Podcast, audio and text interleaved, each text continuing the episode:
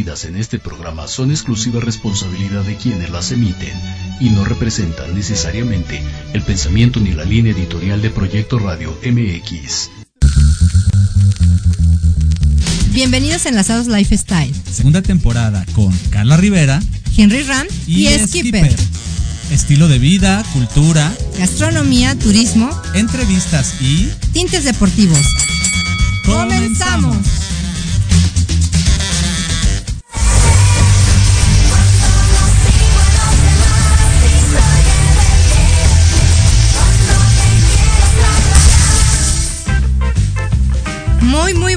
Tardes amigos, buen martes, frío, con, con cierto calorcito, pero con mucho frío, una neblina.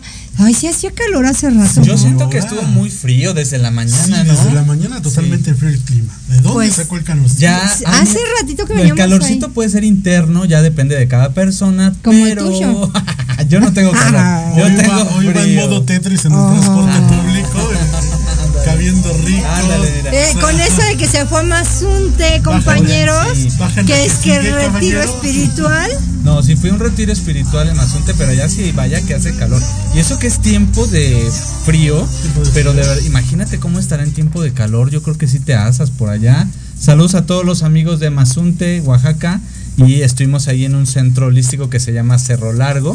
Y la verdad, bellísimo el lugar. Estuvimos tres días inmersos en la naturaleza y conectando con nosotros mismos. Así es que, bellísimo. Pues Por amigos, eso no es tú. así es, yo soy. Carla Rivera, Oscar Barbosa. ¿Cómo estamos? Hola, hola. Oye, pusieron el chiflido cuando. Oscar- Siempre, ¿verdad? Claro. ¿Viste? Como debe de ser. ¿Qué tiene de malo? Sí, no, claro. perfecto. Sabroso. Oiga, pues estamos iniciando con todo el ánimo, los No, veo muy recargados espera. de baterías. Y Henry Ram. Ah, y Henry. Ram. ¿Y ¿Por qué esa de abuelito? Dime tú, a ver, quiero hablar muy Porque seriamente con el rojo. con el de cabina, despuesito terminando Porque este. vienes, vienes de rebelde, Ah, sí, claro. ¡Ay, ajá! Oigan, pues estuvo el concierto de Rebelde. Para y- toda la banda chavorruca. Miren, yo, es- yo estaba ya en el retiro, si no, pues obviamente ya saben que hubiera sido Rey, invitado ya habías especial. llegado, ya habías llegado, no te hagas. Pues así es, amigos, que nos vamos al concierto de RBD. Ay, por Dios, no, porque empieza la lloración. Ah, Y todos llorando con la de sí, Sálvame. con Sálvame. La verdad es que te trae todos los recuerdos de cuando estabas en la escuela, cuando te peleabas con la amiga, con el novio, con lo que. Ay, no. Y todas las tardes viendo RBD. Y llegar a, a este momento que tú, tú dices, no, no va a haber gente en el concierto. Wow. Fueron varios conciertos desde viernes, sábado, domingo. A reventar. A reventar la venta. Todas eran Mia Colucci. toda- Ay, sí. este, algunas que otras Roberta. Ay, qué mala, pero sí. Este, no faltó la Ninel Conde por ahí Claro, inflada, también, claro. claro. Eh, pero la verdad estuvo muy bien. Pensé que ibas a ir como son de tu época. Sí, de hecho tuve la invitación, por supuesto, pero no me fue posible por el asunto del retiro espiritual. Estaba muy eh, Querido, pero llegaste el con jueves. mucha conexión, todavía estaba en conexión y meditación conmigo mismo. Pues solo y por esa cansado, se razón. tiene que no, sí, claro. Sí, ya a esa un edad, rato. pues ya. Oigan, pero de verdad, algo sorprendente, Anaí, de verdad, Ay, mis no, respetos. preciosa. O sea, como los buenos vinos. O sea, creo que vi una foto de Hermosa. ella del 2003 y una del 2023. Y creo que está mucho mejor ahorita en el 2023 físicamente. Y la verdad es que impresionante. ¿Y ¿eh? saben algo bien padre? Que su hijo, eh, uno de sus nenes, estuvo en el escenario cantando Ujú. con ellos y brincando y está bien bonito el bebé. Entonces, bueno, niño, porque ya está grandecito, como cinco años. Pero la verdad, qué padre, ¿no? Que puedas juntar todas esas generaciones. Y también, eh, eh, pues había chavillos, muy chavillos, había gente, pues de nuestra edad y ya las mamás de nosotros, ¿no? Que también acompañaban. Ay, la joven. Ay, sí. A ella es a la que le deben de poner la de abuelito. A ver esa cabina, No, ¿qué pasó? querido, ¿recordamos fechas? Estoy muy molesto, estoy muy molesto con cabina porque ti. pusieron eso. No, eso es para ti. No, querido. Para las dos, porque pues van a ver a bueno, Ay, ya. ajá. Yo no fui de esa generación. Pero sí, Gracias cierto. a Dios. Te faltaron un par de añitos, pero sí eres generación RBD. Claro que no. Claro que sí. Claro. Bueno, pues seguramente para, para este, para Oscar y para todos los de esta edad, eh, también les viene a bien esta información que les traigo. Fíjense que estuvimos en una conferencia con Chinoin, que es una empresa farmacéutica que está tratando el dolor en este tiempo de frío que de verdad se acrecenta Crónico. enormemente. Digo, no para todos, pero para los de ciertas edades a veces llega el momento. ¿Te dolía de la en rodilla, que no? no, no, a mí no, me duele nada. Y me- menos ahorita que vengo súper recargado con lo que les platico de mi retiro espiritual, vengo con todas las pilas puestas. Y, pero sí, el dolor en este tiempo se acrecenta mucho, sobre todo esos dolores reumáticos. Y en esta conferencia se destacó mucho la parte de el la automedicación. O sea, cuántas veces nos automedicamos y por esa razón te sale más caro el caldo que las albóndigas porque por andarte automedicando Mm. pues te va peor. Sí, muy bien, muy, muy bien dicho. De hecho, no es la primera vez que estamos en una conferencia de salud donde hacen mucho hincapié Exacto. En esta cuestión de la automedicación. México es un país, digo, no sé otros países, eh, pero hablando de nuestro pedacito de mundo, aquí en. México se da mucho esta cuestión, sobre todo porque el sistema de salud, pues sí, deja mucho que desear. A veces no tienes el tiempo, a veces vas pero no te van a dar medicamentos, entonces uno llega a esa práctica, ¿no? Empezar a, a automedicarse y al principio puede decir que sí te ayude, pero pues, también te puedes meter Pero en se vuelve crónico. y complicaciones. Así es, fíjense que qué importante, ¿no? Que no te automediques, pero también te pones a pensar bien, lo comenta Skipper. Perdón, Oscar. Sí, está bien el programa. Este, ese ya es todo. Es un flexible. Es flexible. Ah, bueno, les cuento. Algo que, que, que la gente ha olvidado es irse a formar al doctor. ¿Por qué? Porque te pierdes todo el día ya. Claro. Bien, comentas, no dan ya los medicamentos. es- mucha gente piensa que es una pérdida de tiempo y te automedicas. Entonces, ¿qué pasa con estas, con estos procesos? Pues tus dolencias no, lo que te tomes no va indicado al lugar que realmente debe de atacar. Entonces te automedicas y pues claro, resulta más grave después la lesión o lo que y sea. es que es una cosa, es un proceso que va, digamos, haciéndose más grande porque vas generando, decían en la conferencia, megabacterias o superbacterias o su- supervirus, porque, bueno, pues te dan el antibiótico, eh, esto es para las bacterias, te dan el antibiótico y, digamos, te compones a los dos días, aunque la receta decía tómatelo por nueve días, y entonces a los dos días ya te sientes mejor y dejas ahí las Y pastillitas. Y cuando te vuelve a dar, pues lo tomas otros tres días y ahí lo tienes, pero vas generando que esta bacteria se haga mucho más resistente. De hecho, hasta pareció repetida la conferencia porque se hizo hincapié ya en otras pasadas, ¿no? O sea, Ah, sí, cómo se por- deja por las alergias el y todo eso. antibiótico y Sí, la verdad es que Chinoín es de los, eh, ahora sí que de los laboratorios más grandes y fuertes en la industria médica y siempre eh, con los mejores doctores y siempre eh, pues alertando a, a la población que no se automedique, que busque a, la- a los doctores indicados, que si, si, como bien sabemos muchos no tenemos el seguro eh, social o algún otro seguro, pero de verdad hay hospitales como ellos decían que ofrecen los servicios gratis. Obvio, hay que hacer cita antes para que te puedan atender, pero hay hospitales que realmente te atienden gratis y eso es bien importante para que podamos estar bien, ¿no? Pues es que es un servicio de lujo, realmente. eh, ahora sí me voy a poner del lado del debate. Claro. eh, pero es la no, salud. no te gusta. No, no me gusta. pero Sí. es que la salud se ha vuelto algo para clase media para arriba. Claro. Porque realmente, ¿cómo darte el lujo cuando ganas, no sé, el salario mínimo de 6 mil pesos al mes? ¿Cómo darte el lujo de perder uno o dos días De ir trabajo. a trabajar? Porque al final te quedes ocho horas para que al final te den un este un, no sé, un antigripal que bien pudiste haber comprado desde el principio en este en la farmacia. Porque lamentablemente nuestros servicios Tengo otros datos, dicen por ahí en porque a cabina. veces, ajá, porque a veces aunque tú vas a un seguro social, no te van a hacer el estudio específico para saber qué bacterias son las que se necesita atacar, ¿no? Entonces, al final es como, pues, fui, pero pasó lo mismo, ¿no? Ajá. Es como, sí, sí es un Sí, debate es recurrente, fuerte, ¿no? entonces sí, la verdad de lo, lo mejor sería acudir al doctor, pero como bien dice, se ha vuelto un lujo acudir al doctor, porque ya hasta un eh, SIM y te sale, no sé, 100 Claro. pesos la consulta y aparte el medicamento, ¿no? Claro. Entonces sí, pues Ahí se va. Pues ya Hay que, que- hay haya que salud buscarlo. para todos en este sobre todo diciembre. este mes tan frío. Claro. No, Oigan. viene lo bueno, enero, febrero, ¿eh? Cierto.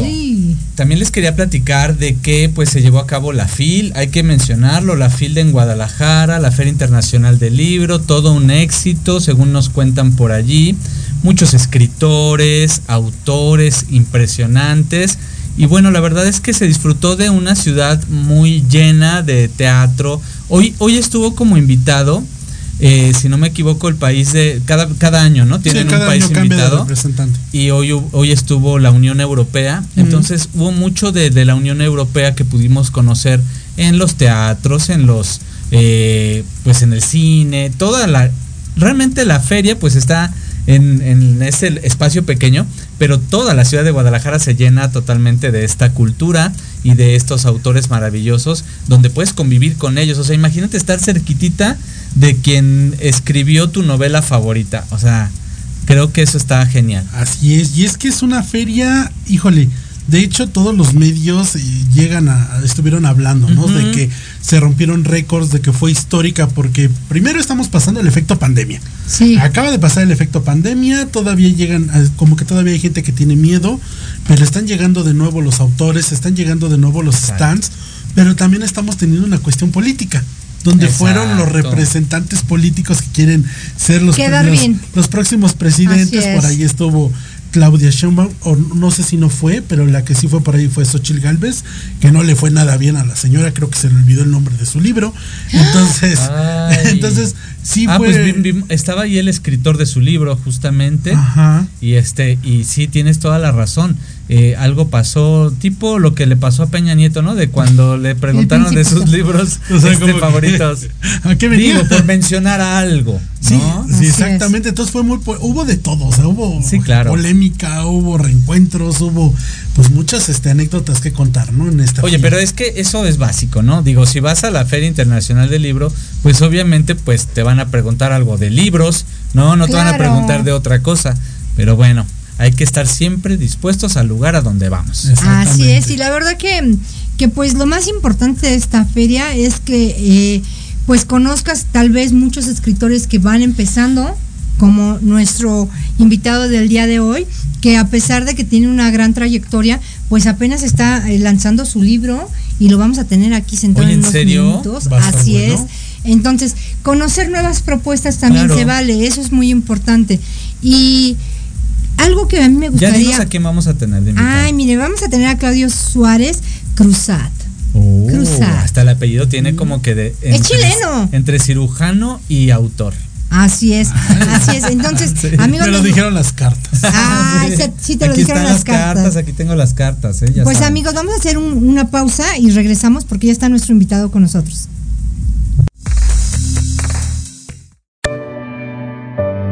¿Estás buscando una señal? Esta es la que necesitabas. Te invito a sintonizarnos todos los miércoles de 11 a 12 del día para que a través de temas de desarrollo personal, crecimiento espiritual y medicinas alternativas vayas descubriendo tu paraíso. Por Proyecto Radio MX, con sentido social. A escuchar todos los miércoles a las 9 de la noche el programa Belleza y algo más, conducido por Esther Monroy, donde hablaremos de tips, mitos, realidades, técnicas, trámites y consejos relacionados a la belleza. Solo por Proyecto Radio MX con sentido social. Escúchanos todos los martes En punto de las 13 horas. Enlazados Lifestyle, segunda temporada. Conducido por Carla Rivera Henry Ram y Skipper. En Proyecto Radio MX con sentido social. Los esperamos. Te invitamos a escuchar todos los viernes en punto de las 3 de la tarde tu programa La magia de ser mujer. Tendremos la presencia de grandes mujeres que nos contarán su experiencia de vida, siempre con un corazón amoroso y listo para compartir. Proyecto Radio MX, la radio con sentido social.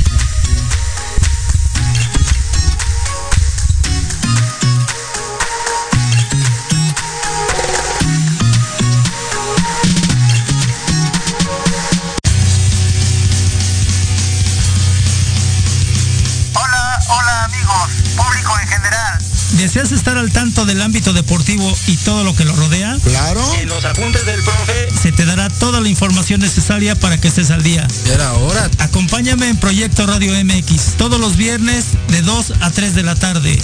Te esperamos.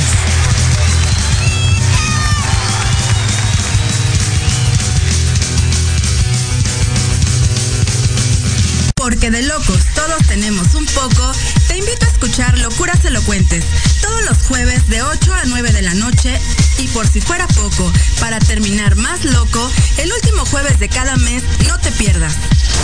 Sin anestesia, con el negro consentido. Sí, conmigo. Con sentido social, solamente en Proyecto Radio MX. Con sentido social.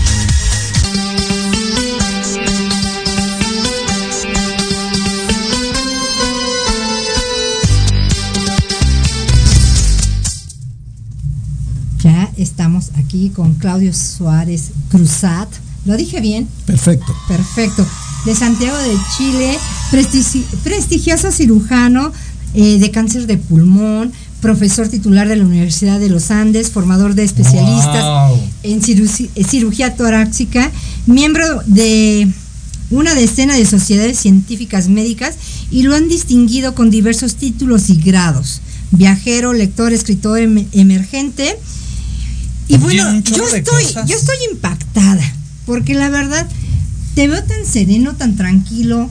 ¿Cómo es posible que una persona que tiene tanta capacidad en las manos, en el pensamiento, en la vista, porque ser médico, mis respetos, Sí, claro.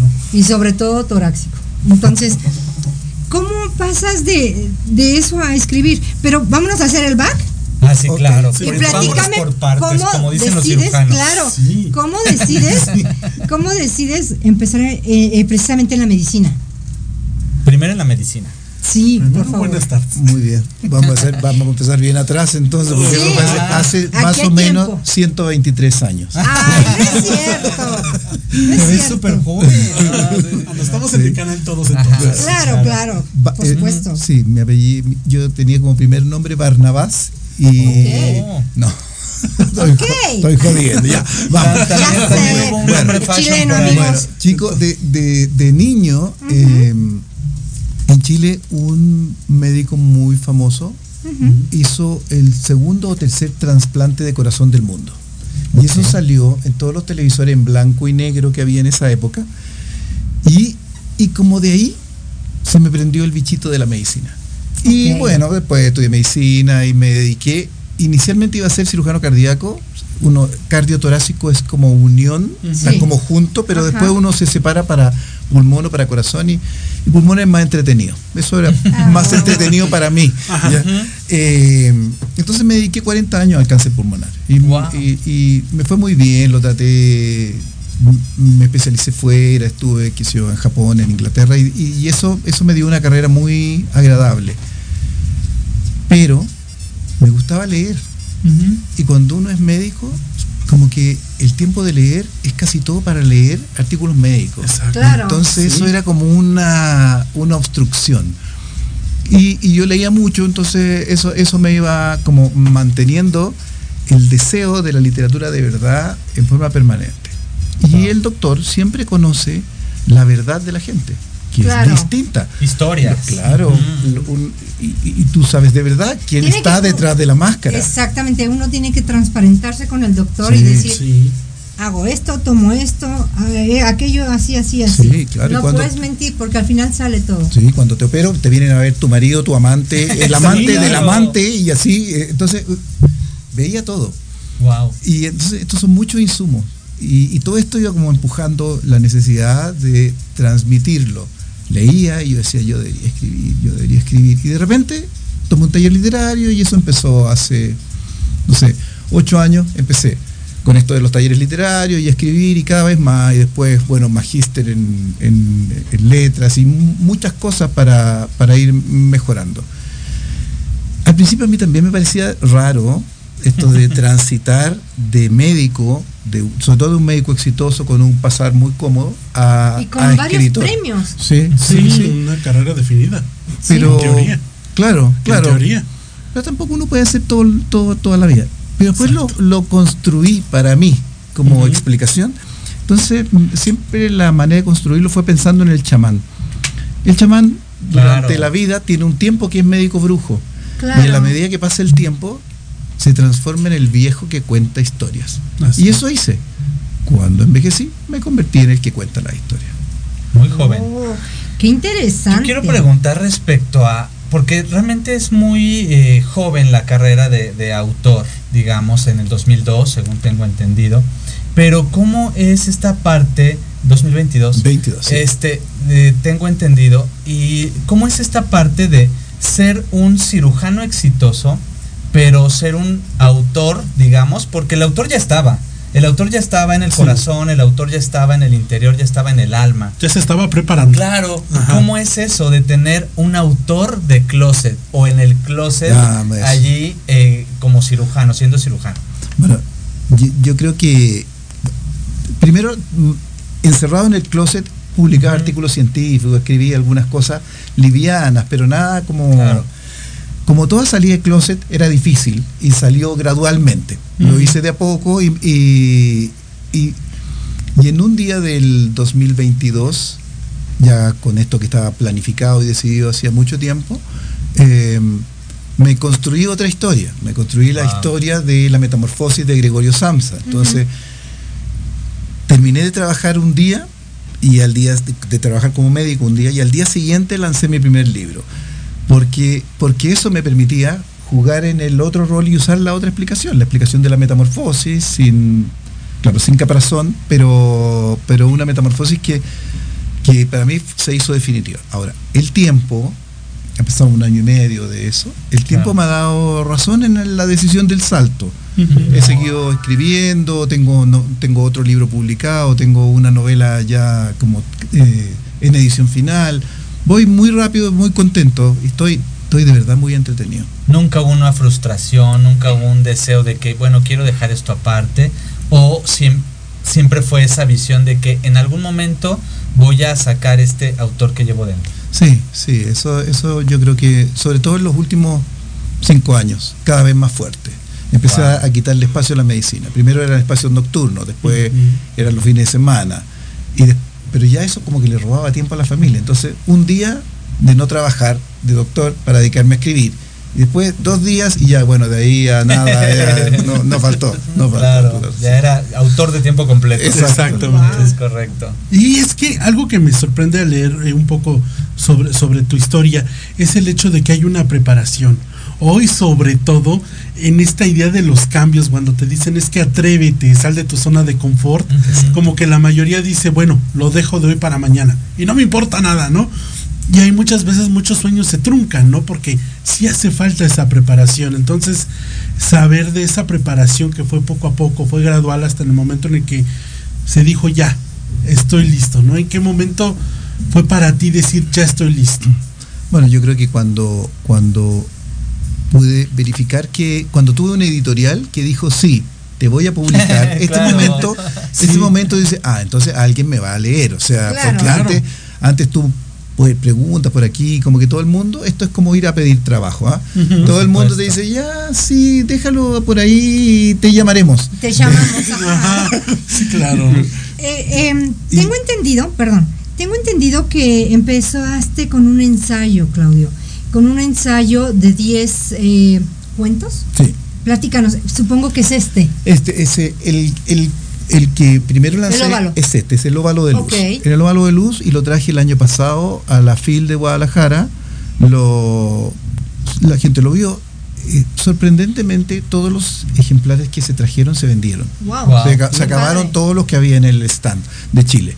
Y entonces, eh, por cierto, yo había traído una muestra y le, le di a unos editores eh, mexicanos. Y, y bueno, y como que quedó en el olvido. Yo, nadie me llamó.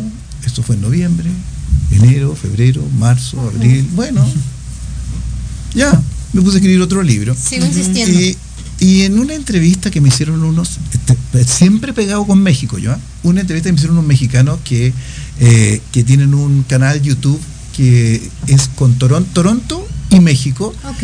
Y, y entonces me hicieron una entrevista y cuando en un horario difícil y todo era complicado porque yo estaba en el sur y mi mujer me dice, pero ¿para qué das entrevistas de allá? Si quién te va a comprar un libro en Canadá? Bueno, digo, yo no sé. Yo, si, si cada entrevista me da un libro, yo Claro. trabajo. Claro. Y- Sembrar. ¿sí? Sí. Bueno, ese programa se escucha en México. Entonces me llamaron los editores mexicanos y me dijeron, oye Claudio, está famoso, ¿ah? Ahora nos interesa publicar tu libro. Wow. Wow.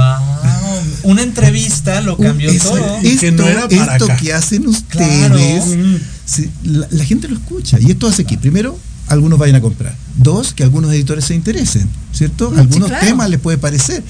y, y por eso que estoy aquí. Entonces, ahora vine a Phil con un segundo libro, del que podremos hablar al final. Y, y- y después de Phil, toda, la, toda esta semana promocionando el libro que publicó eh, Ediciones Alejandría aquí en México. Estábamos hablando de la FIL, ¿no? Hace Así un es, hace momento unos de que- momentos acerca de, de esto, precisamente que de estos escritores. ¿Cómo fue para ti el adaptar, eh, el, el adaptar tu nuevo espacio para escribir? Porque es todo un tema. No es nada más me, me siento y ya, o sea, es adaptar un rinconcito. ¿Dónde escribes? ¿Qué te inspira? Oye, tengo suerte, tengo mucha suerte. Me fui a Santiago, puedo hacer eso. Me fui a Santiago, me fui a vivir al sur de Chile, mil kilómetros al sur, frente a un lago y con todos los Divino. volcanes ahí. Entonces, Wow. yo en la mañana abro los ojos y tengo el lago. Si el día está despejado, tengo los volcanes. Si no está despejado, tengo el lago con olas. ¿Ya? Pero ahí, y entonces me siento ahí a escribir frente a una, una- en una ventana que da frente al lago. Eh, ha significado bastante cambio. Eh, tengo un matrimonio eh, que ahora es como matrimonio de trabajadores de minas en Santiago, los, que- los mineros, que, sí, claro. son cuatro tres. O sea, entonces vivimos juntos cuatro días y separados tres días. Lo que también es una cosa buena para la relación, lo va Claro. refrescando, sí, sí. Así que encontré ese espacio para escribir y un espacio que me permite mucho tiempo. Me- yo escribo todas las mañanas, escribo seis horas en la mañana y después en la tarde leo tres o cuatro horas. Claro, yo creo que mejor es para esos tiempos estar solo que estar acompañado porque la otra persona te mira así con cara de ¿y a qué hora Ya me toca? Claro. Oye, pasa mucho eso, ¿no? De un escritor cómo tiene esta mente creativa que está pues pensando en todo. Realmente al ver tu, tu, este, tu libro, eh, percibimos partes de ti. Claro. Y, y seguramente tiene muchas partes de ti.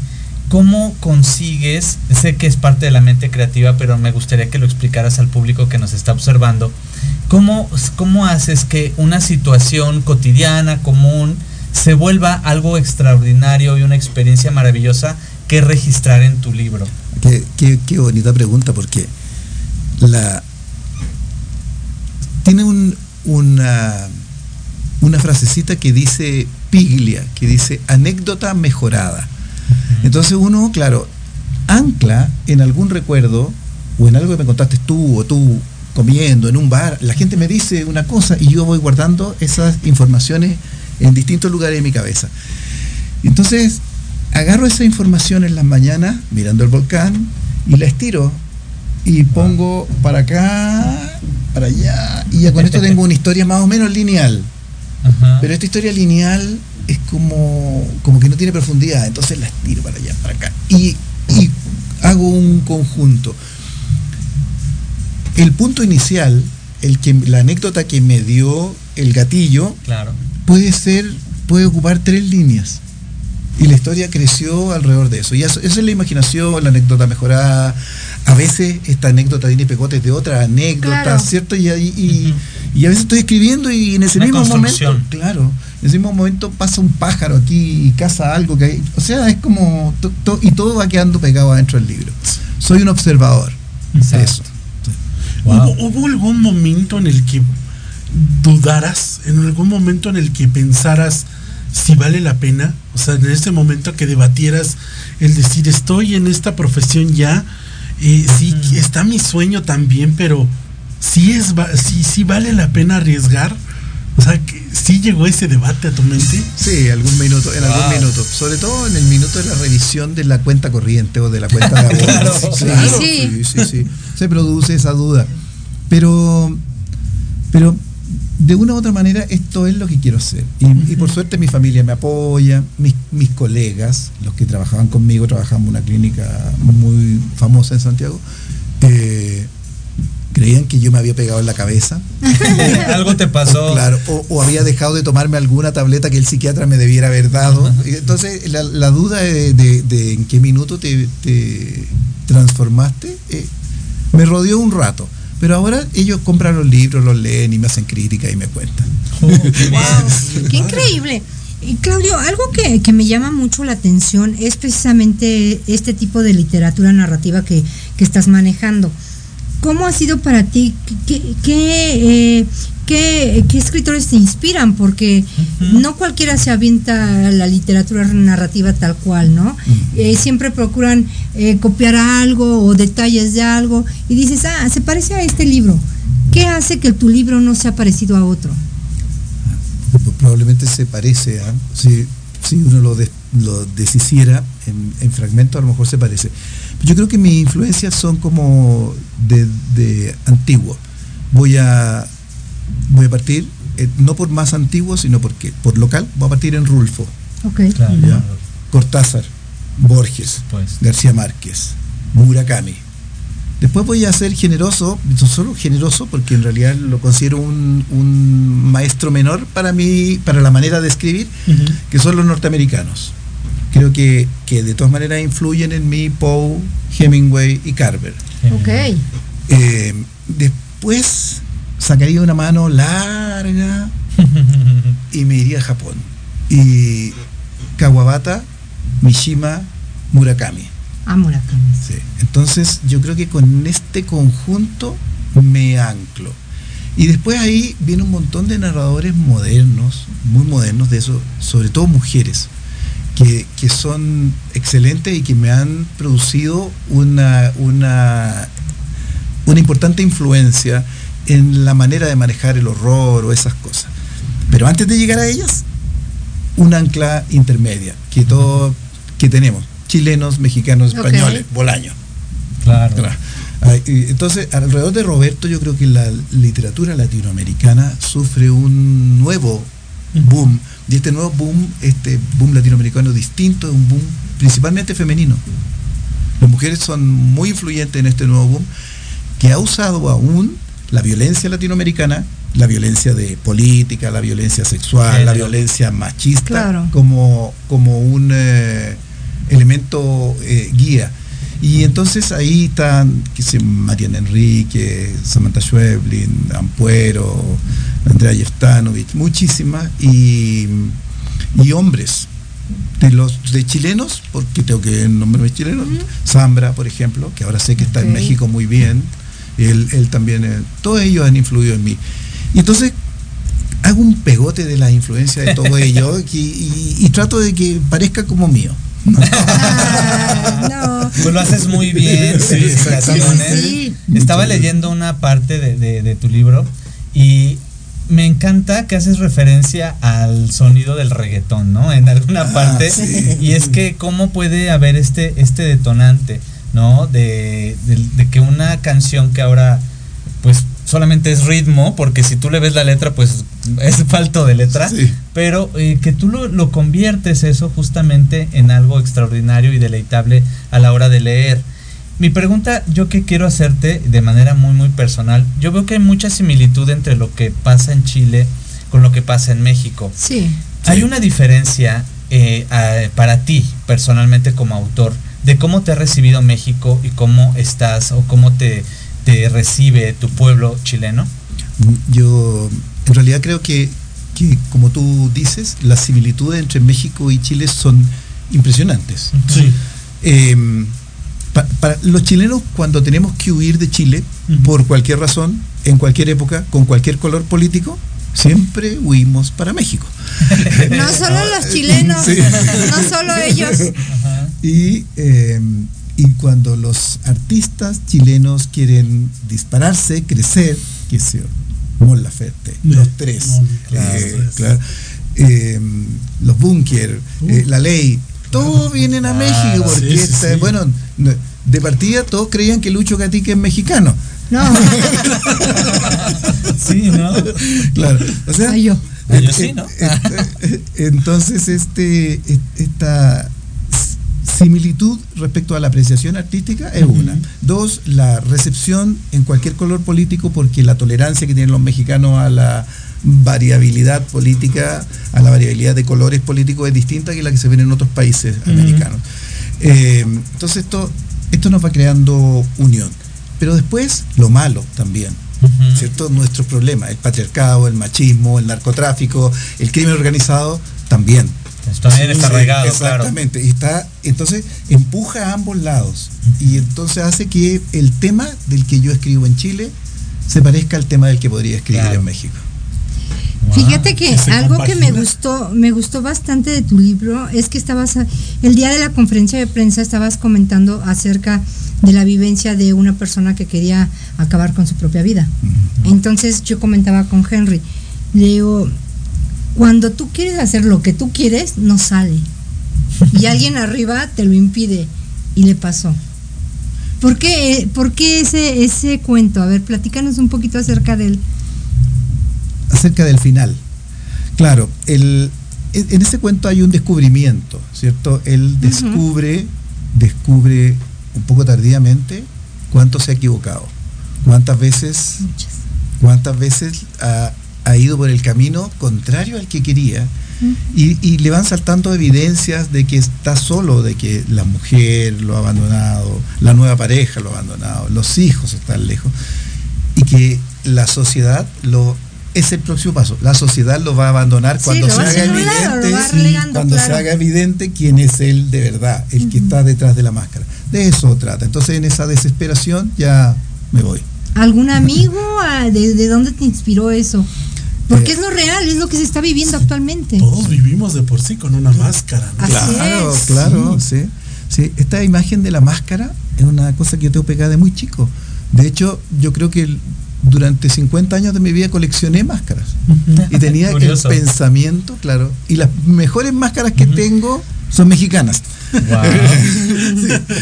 y, entonces yo las colgaba en la pared tratando de convencerme y de convencer a las parejas que lo rodeaban a uno de que mis máscaras ya estaban colgadas ahí, que no la tenía puesta. Mentira, eran otras las que tenía colgadas ahí. Había colgado algunas y me había puesto una nueva. Pero, pero este juego de la máscara, de la, de la es simple protección. Sí, exacto, porque la gente no se atreve a mostrar quién es. En realidad. Nuestros y cuando te muestras se asustan. Sí, a veces los demás se asustan. Así es. Sí, y entonces como, como por eso, tal vez, es que vivimos en este conflicto permanente los seres humanos que es cada vez más intenso. Además que como, como la homogenización que se ha ido produciendo en el mundo y en la sociedad hace que todos tengamos que ser iguales, tengamos que pensar más o menos lo mismo. Sí, como robots. Sí, eh, esto hace que el que se hace distinto se sienta muy pronto incómodo. Entonces sale más fácil ponerse una máscara y, parecerse a los demás. Y entonces en mis ratos privados me saco la máscara y aparece el verdadero yo. Hablando, de, hablando de máscaras, y hablando de esta parte que, que, estás comentando, que a veces cuando te muestras tal cual eres, la gente de fuera se puede asustar. Pero ¿qué tal del miedo personal? Porque yo imagino que también hubo un momento y, nos gustaría que aquí te desnudaras, que te quitaras la máscara y nos dijeras si hubo un momento en el que tú dijeras, wow, este miedo, eh, pues me da miedo expresarme tal cual, tal cual soy, porque pues ya como cirujano te tienen en un concepto, como tantos años, y de repente el verte eh, pues frágil, diáfano, claro, con tu libro, ¿cuál fue ese miedo? Platícanoslo todo. Bueno, yo creo que, como todos los libros tienen algo de, mm, autobiográfico, mayor o menor. Eh, mayor o menor grado, eh, uno tiene primero el, primero el miedo de que descubran lo que está detrás de tu máscara. Y después, como uno escribe de sus obsesiones, o sea, en este libro en que, que, que tienen ustedes que, estamos comentando, en el Óvalo de Luz, Ediciones Alejandría, en todas las librerías, en todas las librerías claro, por cierto. Obvio, por Gandhi, el Foro, la Carlos Fuentes, etcétera. ¿En línea eh, también está? Sí, en línea también está. Sí, en Amazon A también ver, chicos. No hay pretexto. Entonces, eh, eh, bueno, en este libro yo no solo muestro eso, sino que muestro mis obsesiones. Y las obsesiones lo relatan a uno. y mis obsesiones, claro.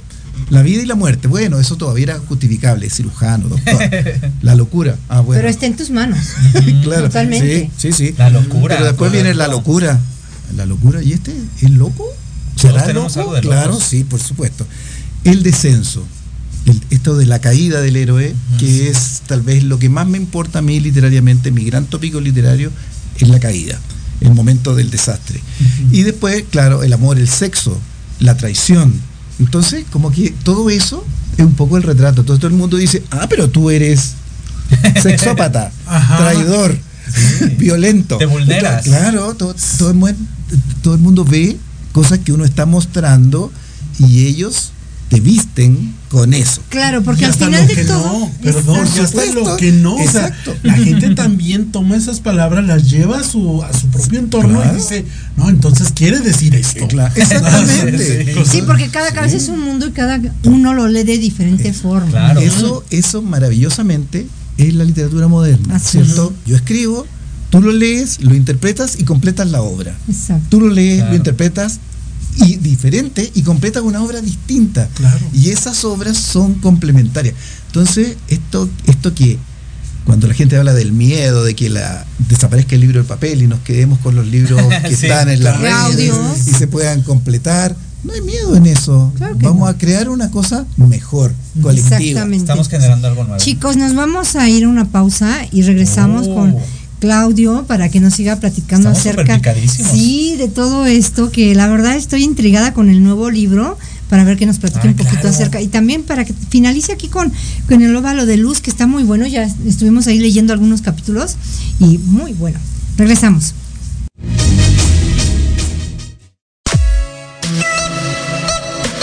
Hola, soy Jorge Huerta. Hola, soy Clara Mejía. Te invitamos a escuchar Los Ratones Viejos. Un programa donde visitaremos nuestros libros favoritos.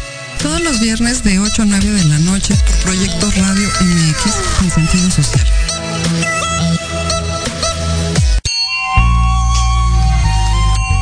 Te esperamos todos los martes de 8 a 9 de la noche en este tu programa, Misticismo Judío y Kabbalah, donde aprenderás a desarrollar todo tu potencial.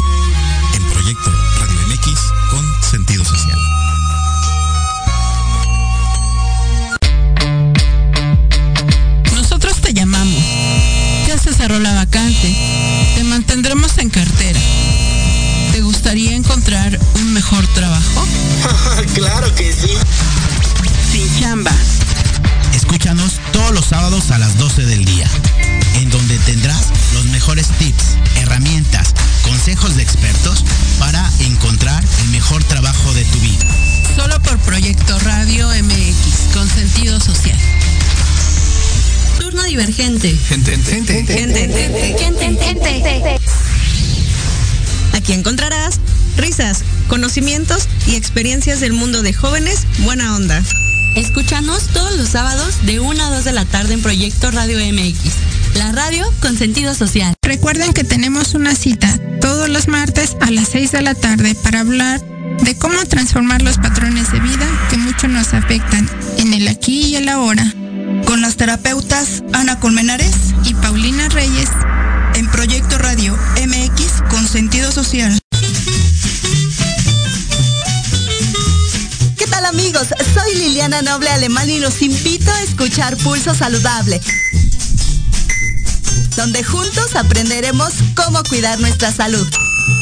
A través de www.proyectoradiomx.com con sentido social. Todos los martes de 3 a 4 de la tarde. Síguenos en YouTube y Facebook. Aparecemos como Pulso Saludable.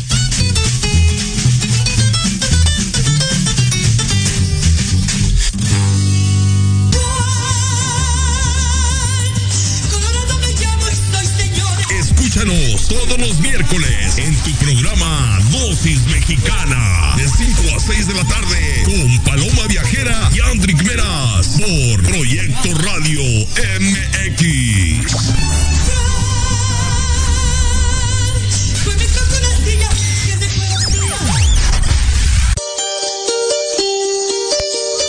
Híbrido. La combinación perfecta entre el mundo material en psicología, medicina, belleza, asesoría legal, métodos espirituales y holísticos y algo más. Conducido por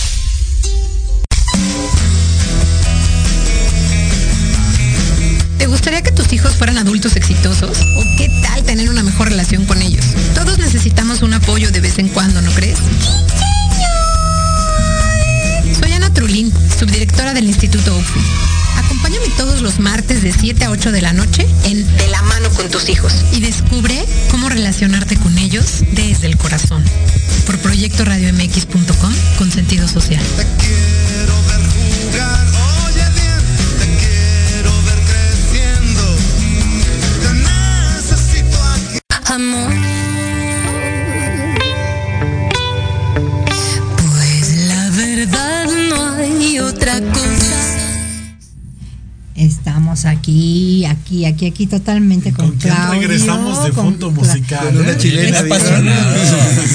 ¿Qué te digo? ¿Qué te digo? digo que el señor producción se pone Se guapo. pone las pone pilas, bien. dice, vámonos. Sí, claro. Oye, Claudio, yo quería preguntarte, ¿alguna persona que nunca haya tomado un libro o que no sepa acerca de tu, ya sé que vamos a recomendar el óvalo de luz, pero ¿qué libros recomendarías para que lleguen a tu libro? O totalmente de lleno. Yo creo que se puede leer de lleno para, para personas que no son lectoras. Tiene la, la comodidad de que son cuentos cortos. Entonces, esto, la recomendación en los cuentos, por cómo se hace la estructura, es leerlos de una sentada. O sea, no es leer medio cuento, irse de, de fiesta y leer el otro medio cuento mañana porque se pierde el efecto. Claro. Esto que se llama unidad de efecto, que decía Edgar Allan Poe hace la friolera de 200 años. Entonces, eh, si- sigue siendo así. Y la, la gracia de los cuentos entonces es esa. Y, y de- después de, de sentir cómo es la unidad de efecto, es bueno volverlo a leer y entonces uno lo termina de marcar. Yo creo que esa es la manera de leer. Empezar a leer cuentos. Ahora, estos cuentos son para gente con criterio formado. No- Claro. No, son para mis nietos, no, son para gente un poco más grande. Son. Sí, para gente con criterio formado. No sé, 16 años, 15 años. En adelante. Sí, en adelante. Y no, no son pornográficos ni, ni, ni nada No, de eso, no. pero son, son violentos algunos de ellos. Sí, tienen sus son tintes. oscuros, entonces son, son para gente mayor. Ahora bien, eh, algo que también me gustaría saber, ¿los piensas llevar en audiolibro también? Porque estaría padrísimo. Sí, quiero llevarlo en La gente que no puede o no tiene tiempo en el, en el donde vaya, trayecto, lo que sea. Sobre todo en nuestro país, ¿no? Exactamente. Sí. No, aquí yo les voy a traer un novelón de 500 páginas para que lean en el trayecto. Sí, oye, para las tres horas de transporte. Exactamente, aquí no la vivimos en el transporte, entonces. Me tiene impresionado eso. Sí. Sí, la- la- la- el tiempo que toma uno en moverse de un lado a otro, o sea, Claro. de venir de mi hotel a este sector. ¿Es tuyo? Claro, mío. Ah, Ay, invítanos. Y- Eso y me gusta. Entonces me, me toma una hora y media. Claro. Sí, Claro, por supuesto. Sí, son los tiempos mexicanos, así me, impresionó mucho. Bueno, todo Chile tiene menos habitantes Claro. que esta ciudad. No, bueno, Exacto. sí, exactamente. Oye, pero ponen, te ponen reggaetón a la hora de, de- de estar en el transporte. O sea, y ya nos está diciendo aquí Claudio que incluso hasta un reggaetonero puede ponerse a leer cuentos. Así es que ya saben. ¿no? Sí, sería, sería lo ideal. No, Oye, a ¿qué lo mejor así terminaría la gente escuchando algo Claro. Claro. de cultura, algo que realmente les llene, ¿no? Sí. Amigos, ahí están, ya saben. Oye, que nos pasan platique del nuevo libro porque si no se sí, nos va a ir el tiempo. platícanos Sí. del nuevo libro, por favor. Muy bien, el nuevo libro se llama Fugitivo en la ruta Selknam. Ok. Selknam es una tribu eh, precolombina, precolombina sí, extinta, que, que vivía al sur del estrecho Magallanes, muy lejos, muy frío, ahí con frecuencia de 25 grados bajo cero en invierno. Y, eh, y vivían cubiertos de unas pielecitas así y nada más, o sea, una resistencia tremenda. Pero no resistieron la colonización de los ovejeros que iban con fusiles. No, bueno. sí, esta- la, la brutalidad. Es este, de- ¿no? Sí, ese libro, Fugitivo en la ruta Selknam. El libro, eh, bueno, el nombre es por uno de los cuentos que está escrito por como en un, en un código de espionaje. Un espía huye a Tierra del Fuego y en el trayecto se va encontrando con las figuras de la ceremonia de iniciación de los Selknam. Wow.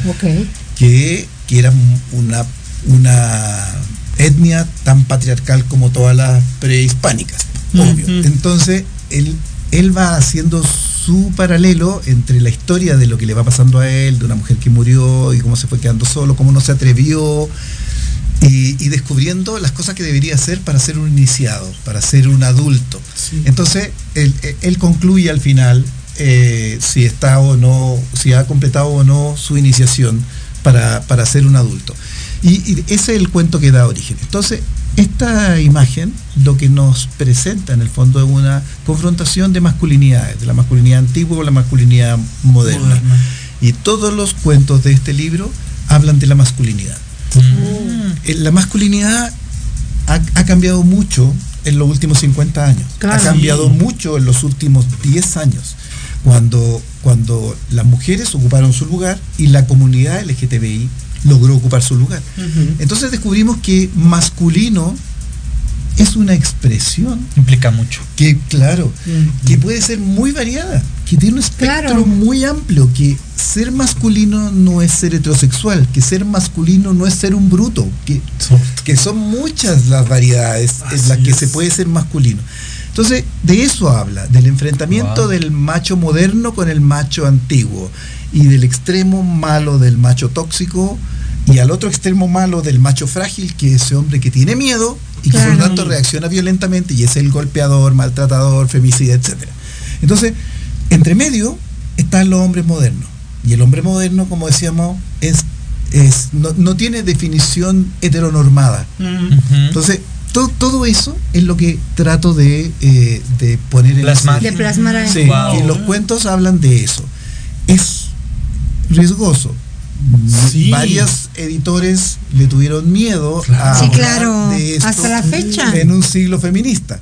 O sea Pero que ha sido muy el, bien. el óvalo de luz es más femenino, ah, tratas la parte de la feminidad y este nuevo vas a hablar de la masculinidad, ¿lo Yo- entiendo así? Eh, el- en este hablo de la masculinidad, en el ovalo yo creo que hablo de todo. Soy De pan, todo, Más sí. soy combinadito. pansexual. En Ah, el, ok. en- en el ovalo. Vamos. Ese es el Claro. término Pero, exactamente. pero estoy, tengo una novela policial que está escrita en Oh. Código Mujeres. Esa viene, Wow. eh, creo que no es la que va a traer el otro año, que va a ser el subsiguiente, pero que eso está escrito en Código Mujeres. Son todas mujeres. Las Wow. buenas, las buenas, que son muy pocas. Las malas, que son muchas. Y las perversas, que son. Ah, esas sabemos mucho. Pues hay Bueno, mucha no. literatura para rato. Y, y la que quiero traer el otro año, que está casi lista, está en etapa de edición, es eh, habla de la, del edadismo, que es la discriminación que sufren los viejos, solo por ser viejos. Ay, sí. Sí, sí, sí. Oigan, pues yo Pasa. estoy completamente emocionada, me gusta bastante tu plática. eh, estoy muy agradecida que hayas venido, que Anaís nos haya gracias. hecho el favor de, traerte, porque Muchas la verdad yo. es padre llenarse de cultura también de otros países, no solo de México, sino, so- como bien lo decías, llegamos aquí y aquí nos quedamos y ya somos parte de México. Y que es compatible totalmente. Exactamente. Exacto. Y vamos a cerrar el programa despidiéndonos, pero les va a... Tenemos una lectura ya preparada. cartas, Sí, retomando Y las bueno, lecturas. ya hicimos la lectura, ya de hecho está Aquí aquí, la, está. la tirada de cartas. Te voy a decir lo básico y lo que no se puede decir, simplemente puede ser una pregunta de manera mental y las cartas te responden. Lo que te puedo decir a simple vista es que viene un periodo muy positivo para ti. Eh, no sé si vas a viajar muy pronto, pero si te vas a ir de México, no te vas a ir eh, sin haber recibido antes una noticia que estabas esperando. Es algo relacionado con tus seres queridos, es algo relacionado con personas que tú amas y que son muy importantes para ti. No van a pasar ni tres, o sea, saliendo de aquí del programa, vas a recibir una noticia muy importante que te va a ayudar a que este viaje que piensas hacer lo hagas de una manera mucho más tranquila. Se va a aperturar muchas cosas para ti, nuevos proyectos, sobre todo nuevas personas y a partir del 21 de diciembre, que ya falta poco también, viene como esa, eh, justamente esa apertura de posibilidades. Me refiero a lo económico, me refiero a proyectos y me refiero también a cosas personales que habías tenido así como eh, acumuladas, como que ya querías hacer, pero no se había podido por el tiempo. A partir del 21 te vas a, se te va a dar esa oportunidad detenerla. También puedo ver que viene mucha visión para ti, se amplía mucho tu visión, eres un ser muy diáfano, eres un ser muy bendecido, eres un ser muy bendecido porque tienes una, una estrella, un ángel, pero eso se va a ampliar más y eso va a crecer todavía muchísimo más y vas a ser el foco de atención de muchas personas porque vas a seguir brillando. Y eso es algo muy positivo. Hay que meditar en qué es lo que estoy emanando para que eso sea esa resonancia que crezca, ¿no? Como tienes esa posibilidad de hacer crecer esa energía, pues que la energía que crezca sea maravillosa y positiva. Muchas gracias. Y eso es lo que viene aquí, pero si quieres puedes hacer una pregunta, creo que ya nada más tenemos 30 segundos, pero puedes hacer una pregunta o la puedes hacer mental. Ya sea mental o... ¿Cómo voy a estar integrándome a México? México te va a recibir con los brazos abiertos. Aquí veo que estás arreglando justamente esta parte de estar más cercano con tu familia. O sea, de, a lo mejor hacer un plan para que todos estén acá. Y, eso es lo que está en tu mente.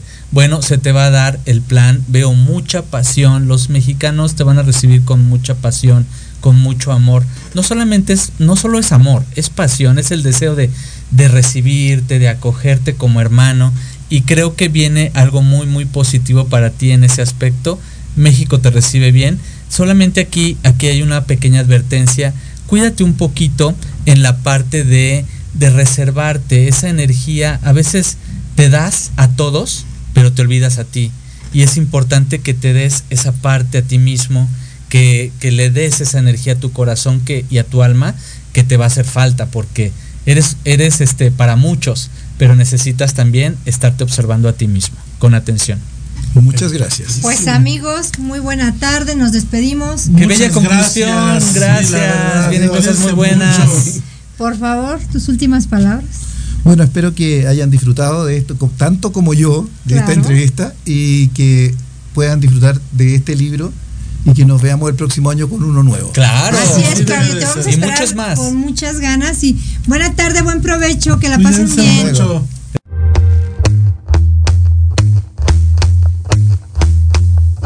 Ay, quiéreme de a poco, pero que no me dé cuenta y que nadie sepa. Ven. Gracias por acompañarnos. Esto fue Enlazados Lifestyle. Recuerda todos los martes A las 13 horas por Proyecto Radio MX con sentido social. Buen provecho.